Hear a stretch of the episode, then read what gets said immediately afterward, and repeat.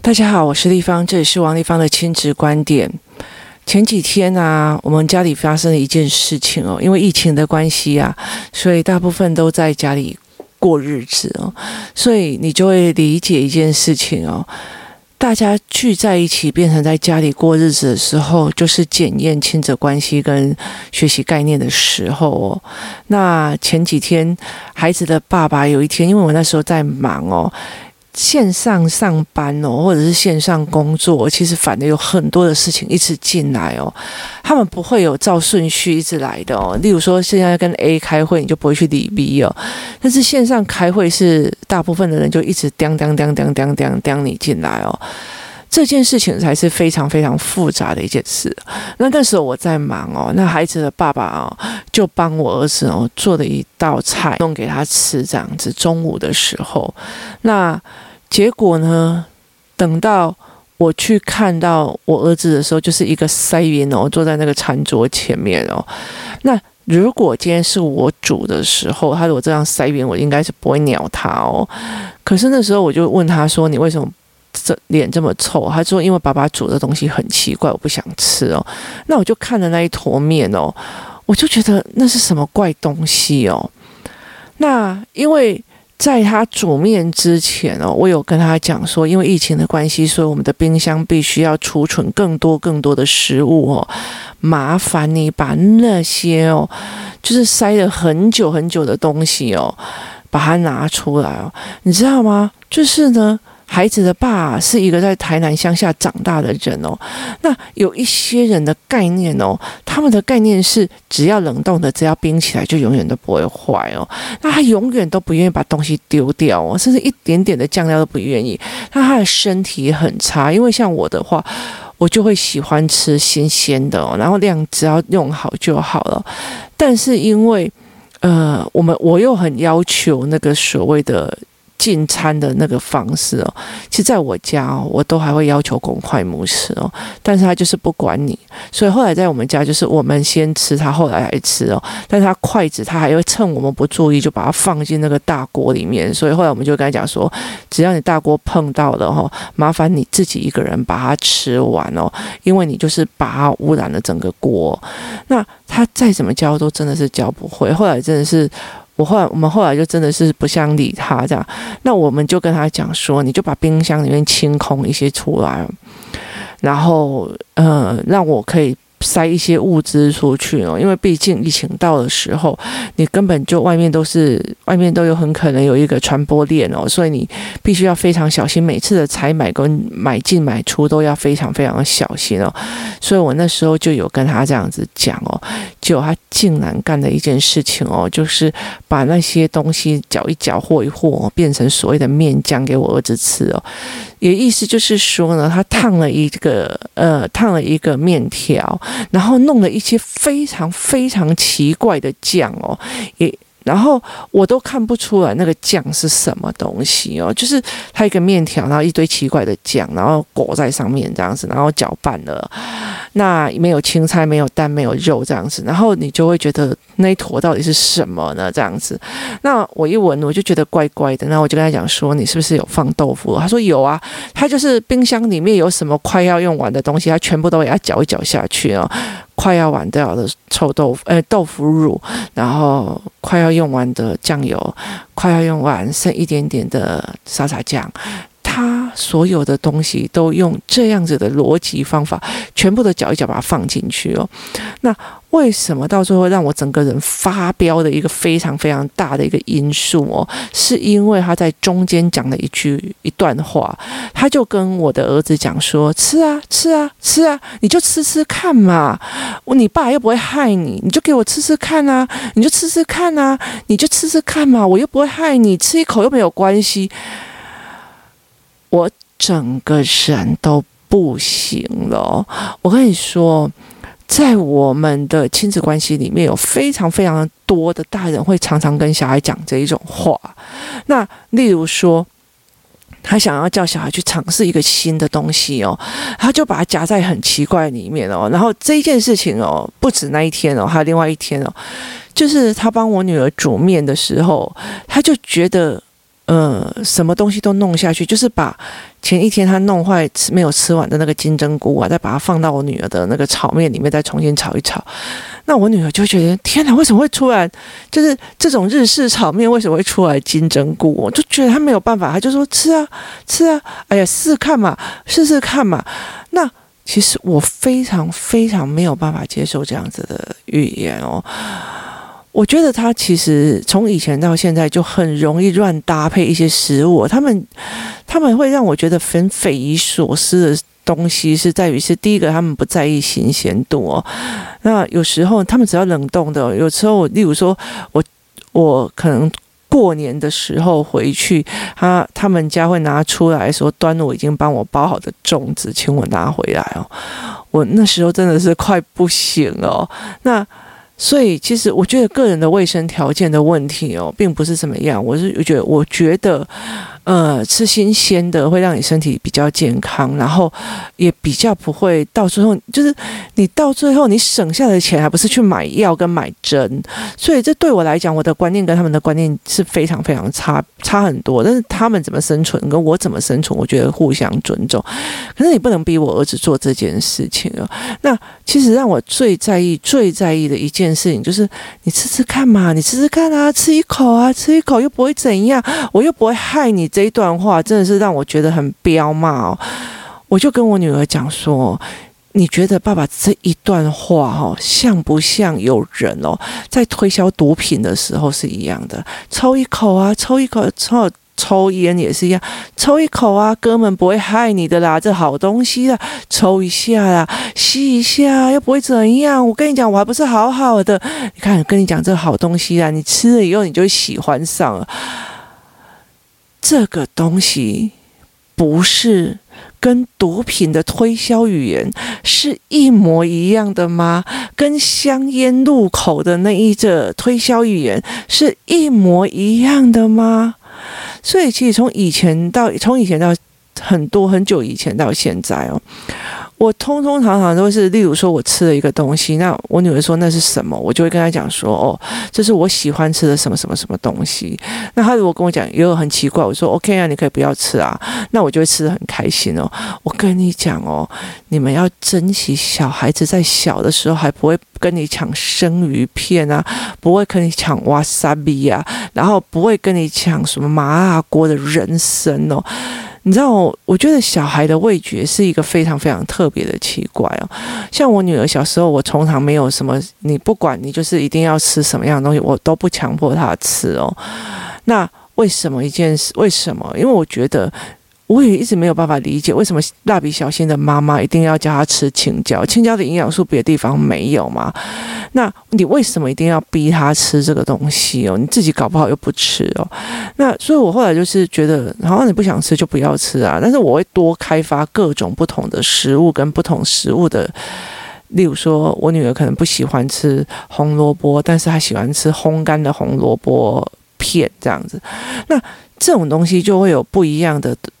存在嘛？那我通常都自己吃得很欢、很开心这样子，然后他就他会就会想要来试一口。可是等到小孩愿意试的时候，我跟你讲，你永远都抢不赢他。熏鲑鱼，我那时候跟他讲说，你不要吃这个东西哦，就是有个怪怪的味道，而且是生鲜的。然后看到我这样一直去治把肺的时候一直夹，他就觉得那我来吃一片好，吃了一片之后，接下来哦。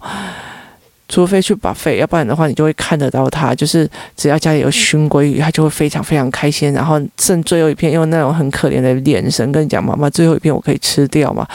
就是你要跟他抢了，你知道吗？那你为什么要一直被逼着孩子？这一这一坨面，他根本看不出来里面有任何的东西哦，可是他就一直被吃啊，没关系啊，我又不会害你啊，你就吃啊，你就吃啊，你就吃啊。我没有办法接受哦，我觉得每一个孩子哦，对于上在他手上还要放到嘴巴里面的东西哦，是有意识的存在，是非常非常重要的哦。所以，像最近我常会在讲说，哎，我想要买什么什么什么。那我女儿就会跟我讲说：“那你为什么不要去买 A 或 B 这样？”我说：“因为它后面我只要看到很多添加物，我人手就软了哦，我就没有办法接受。所以其实我会觉得有意识的你在吃什么或干嘛哦，这个东西是非常非常重要。你有意识说哦，这个东西是不安全，这个东西是危险的。那而且我真的很没有办法理解什么叫做妈妈不一定，妈妈不会害你的哦。我觉得哈、哦。”或许当下他是没有在害你的意思哦，但是他是好心做坏事，也很有可能哦。那像。呃，阿嬷啊，有些东西哦，它就像放过期很久啊，它不要紧啊，那个冰的，嘿，只要冷冻了哦，就不会坏。但是它已经过期三年了，你了解的意思啊？他硬要塞到小孩的嘴巴里面啊，我别给你害呀！不是那个，不是你害不害的问题，是知识本身的问题哦。那个已经过期三年了，不代表冷冻放在那边过期三年的时候东西就不会坏哦。所以阿嬷讲这句话有有意思吗？没有诶，就是这这个东西已经过期三年。年的，它只是放在冷冻库里面的。我们把它丢掉，它也会从厨余桶捞起来，再把它放在火锅里边给你们吃哦。然后他就跟你讲：“阿嬷，阿嬷不会想害你哦。”我真心觉得不行哦。或者是说，有些人就会讲说：“哎，你吃这个有效啦。”我说：“那你怎么会有这个东西哦？这东西又没有药品的那个许可证，这样阿嬷不会害你的。这电台像像像龙宫就我好好诶哦。”等待，你知道吗？你知道人生最悲哀的事哦，真的，我告诉你，我真的遇到很多的医生朋友，他们最气的一件事情就是，我已经是医学院毕业的，可是我妈信电台的，然后信到那个去洗肾哦，真心觉得非常的夸张哦。但是这样的人多不多？这样的很多，所以他讲了说：“哎，放心啦，我不会害你的。”我跟你讲，他真的相信你，还真的要害怕哦。所以，我后来就我我觉得，其实我一直非常非常有意识在这一点哦。所以，我就会跟他讲说，所以小时候，嗯、我女儿她吃什么东西，我就会很明白跟她讲，这是什么东西，那是什么东西，那是什么东西哦。那我煮的东西，我就会跟她讲说，我用什么样的料理方式哦，然后我去怎么做的哦，或者是我会带着他们做哦。然后让他们看得清楚哦，我非常没有办法接受。孩子的爸在讲吃啊吃啊，试试看，我不会害你的，我不会害你的，拜托好吗？你吃的东西我都没有办法接受啊。就是每一个人都有每一个人的不同的口味。那我觉得有一些人真的很奇怪，他们认为他好吃的，你就应该要认为好吃哦。那。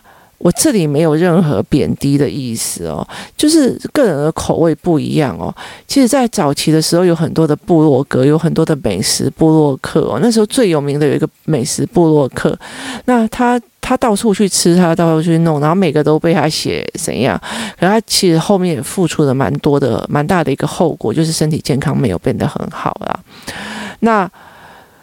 可是那时候，我有时候去跟着他吃两次，然后就觉得这个东西不好吃啊，那个东西不好吃啊。那后来我才理解一件事情哦，他所谓的好吃哦，是他们所谓的他们那个口味哦。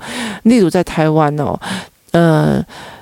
海口人呢？我请问海口人有我们海口人的口味哦，外省人有外省人的口味，外省人又分为川菜啊、湘菜啊，什么有的没有，就他们有各自的口味，他们在吃的时候有各自的喜好哦。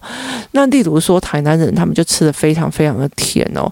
我记得有一次，孩子他爸爸他在台南工作的时候，就非常开心的哦，去吃了那个鳝鱼面，你知道吗？那。他就非常非常开心的，然后就觉得非常好吃，然后就千里迢迢的把它带回来台北哦。你知道我吃一口，我马上吐出来哦。我不是说这个东西不好吃，是我。个人没有办法接受，在我的认知里面属于咸的东西哦，它进口之后是变成甜的哦，你就很想要理解一件事情。我曾经在很久以前曾经看过一个电视节目，他是在做甜点王哦。那个甜点王，他到最后的一个最后的一关是，他必须进去日本的食堂里面，把所有食堂里面的，例如说咖喱饭啊、干嘛的，用甜点的方式做出来一个套餐哦。你可以想象吗？就是呢，大学生进去了，然后想象是说，我今天要吃汉堡餐，然后就进了汉堡餐。我今天想要吃咖喱，然后那个食堂的阿姨也送给了他咖喱的东西了哦，但是一进口以后变成是小颗粒的甜，你知道吗？那个东西是一个认知的。认知的那种分裂哦是非常非常可怕的哦，所以后来那时候我就跟他讲说，不好意思哦，你不要一直不要，他一直跟你讲拜托你不识货怎样有的没有的，我真心觉得那个是你自己的人生哦，不要去去去要求别人的人生，这很多的部分哦也是代表是说，因为我们在讲一件事情，就是说你认知的并不一定是孩子认知的，那你觉得好吃的东西，小孩也不一定觉得好吃哦，那。对我来讲，有些东西我真的，我真心我没有办法接受哦。那你也不能告诉我那个东西就一定是多好，然后我不尝试就是有错哦。我觉得人愿意去尝试各种不同的食物，或者是尝试各种东西是一件好事哦。可是别人不愿意的时候，你也不需要有那样子的语言去讲哦。例如说，嗯，像我们，像我之前会去去出国嘛，那。你像说你去泰国的时候，你就会看到有人在炸蟑螂啊、炸炸炸门啊，或者干嘛怎么样？那你我没有办法接受，因为我知道他是炸蟑螂跟炸。蚱蜢啊，那你知道它是蛇，你知道它是蜘蛛，那那那我吃不下去，就是吃不下去哦，真的是吃不下去啊。那你就觉得说我这个人很难搞嘛？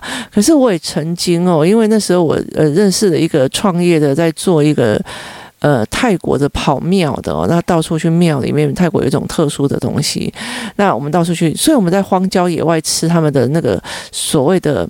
呃，炸弹餐哦，就是一般的，他们在给一般的人民在吃。有时候就是旁边就是一个一个一个空地呀、然后下面还是泥巴路，然后就堆着也一个大灶，然后就做出来的一道他们所谓的泰国的所谓的炸弹饭，那就是一一一坨泰国米做出来的饭，然后一堆肉酱，就类似那种打泡猪肉的肉，然后一颗跳到油锅里面的炸弹。蛋啊，然后这样子吃哦，所以那个东西是不一样的。我觉得这个东西我都知道东西，所以我会很很 happy 的去接受他们。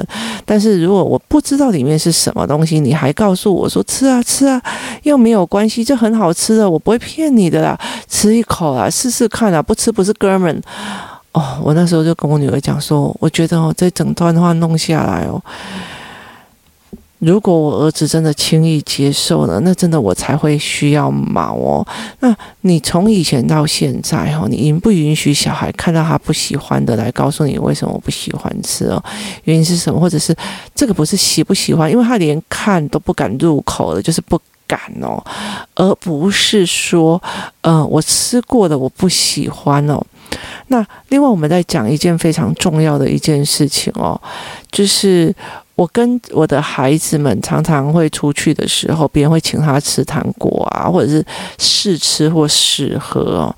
那那时候，我常常会觉得我没有办法接受一件事情。有些小孩就也。咖喱耶，你知道吗？因为我女儿很不喜欢吃咖喱，所以她看到人家吃咖喱，耶，我就说不好意思，那是别人的食物哦。如果你喜欢吃的提拉米苏，有人在旁边讲耶，像泥巴一样，你会觉得舒服吗？咖喱不符合你的口味。只是它不符合你的咖喱本身没有错，它是一个好的食物哦。你不要给人家油，要不然我以后什么东西都油你这样子哦。我觉得对人家的食物是一种尊重哦。所以后来像例如说我女儿或者是我儿子去给人家，例如说给他试吃的用品啊，或试吃的东西，他吃了一口就是哦，谢谢你，谢谢你的好意，但是。呃，我不需要，或者是谢谢你的好意，然后呃，这个东西我不能吃，你可以用，或者是这个这个东，谢谢你的好意，但是这个东西不符合我的胃口，这样就 OK 了。你了解的意思吗？所以我其实才在很多的孩子的小时候去 try 什么东西符合 A 的胃口，什么东西符合 B 的胃口，什么 C 的胃口，干嘛这样子，慢慢的让孩子想是一件事情。你有你喜欢，你不喜欢咖喱，你有你喜欢的东西，别人有他不喜欢的东西啊。我女儿喜欢吃鲑鱼生鱼片，那我儿子就不能接受啊。那鲑鱼生鱼片有错吗？没有嘛。那我儿子喜欢吃咖喱饭，我女儿没有办法接受啊。尊重别人的呃食物的观念哦，但是不要强迫别人吃一下啦，就吃一下，没有关系啊，我不会害你的，吃啊，你给我吃。你了解意思吗？我觉得没有必要去做这件事情，这个东西才反而会让你觉得说，你去要去试着让你的孩子去理解，我喜欢吃什么口味，我不喜欢吃什么口味，我喜欢怎么样，我什么样，然后去看哦，A 喜欢吃什么，B 喜欢吃什么，C 喜欢吃什么，那谁谁家里是吃素的，谁家里不可以吃冰，谁家里怎么样，有的没有的，这都是。多元的让他去思维，说哦，这个小孩现在不不能吃冰，那个小孩目前不能怎样，那个小孩怎么样怎么样，有的没有，那这才是一个多元的思维的模式哦。那你有没有提供你的孩子做这样的思维哦？那你们家的长辈或者你自己是不是无意识的犯了一件事情？那就是吃啊。吃啊，吃一口看看嘛，啊，没关系啊，我又不会害你的。我跟你说这件事情，在父母在跟小孩讲的时候，听起来乍然觉得是思维性非常非常好像对的，可是本身是没有逻辑的。第一个，你的胃口不代表他的胃口，你的舌头的触觉不代表他的舌头的触觉哦。很多的小小孩哦，他们是用味道来判别的哦。很多的小小孩他们会吸味道，所以他们是用味道来判别的哦。可是大人哦，大部分都有鼻中隔塞住的问题哦。然后，因为他们压力来的时候，鼻子就会。吸气，然后肩膀就会坚硬，然后去做一些事情哦。所以有时候大人很喜欢吃刺激性的东西，但是小孩就是不能吃刺激性的东西哦。所以其实你怎么去逼这个孩子，你怎么去弄这个孩子？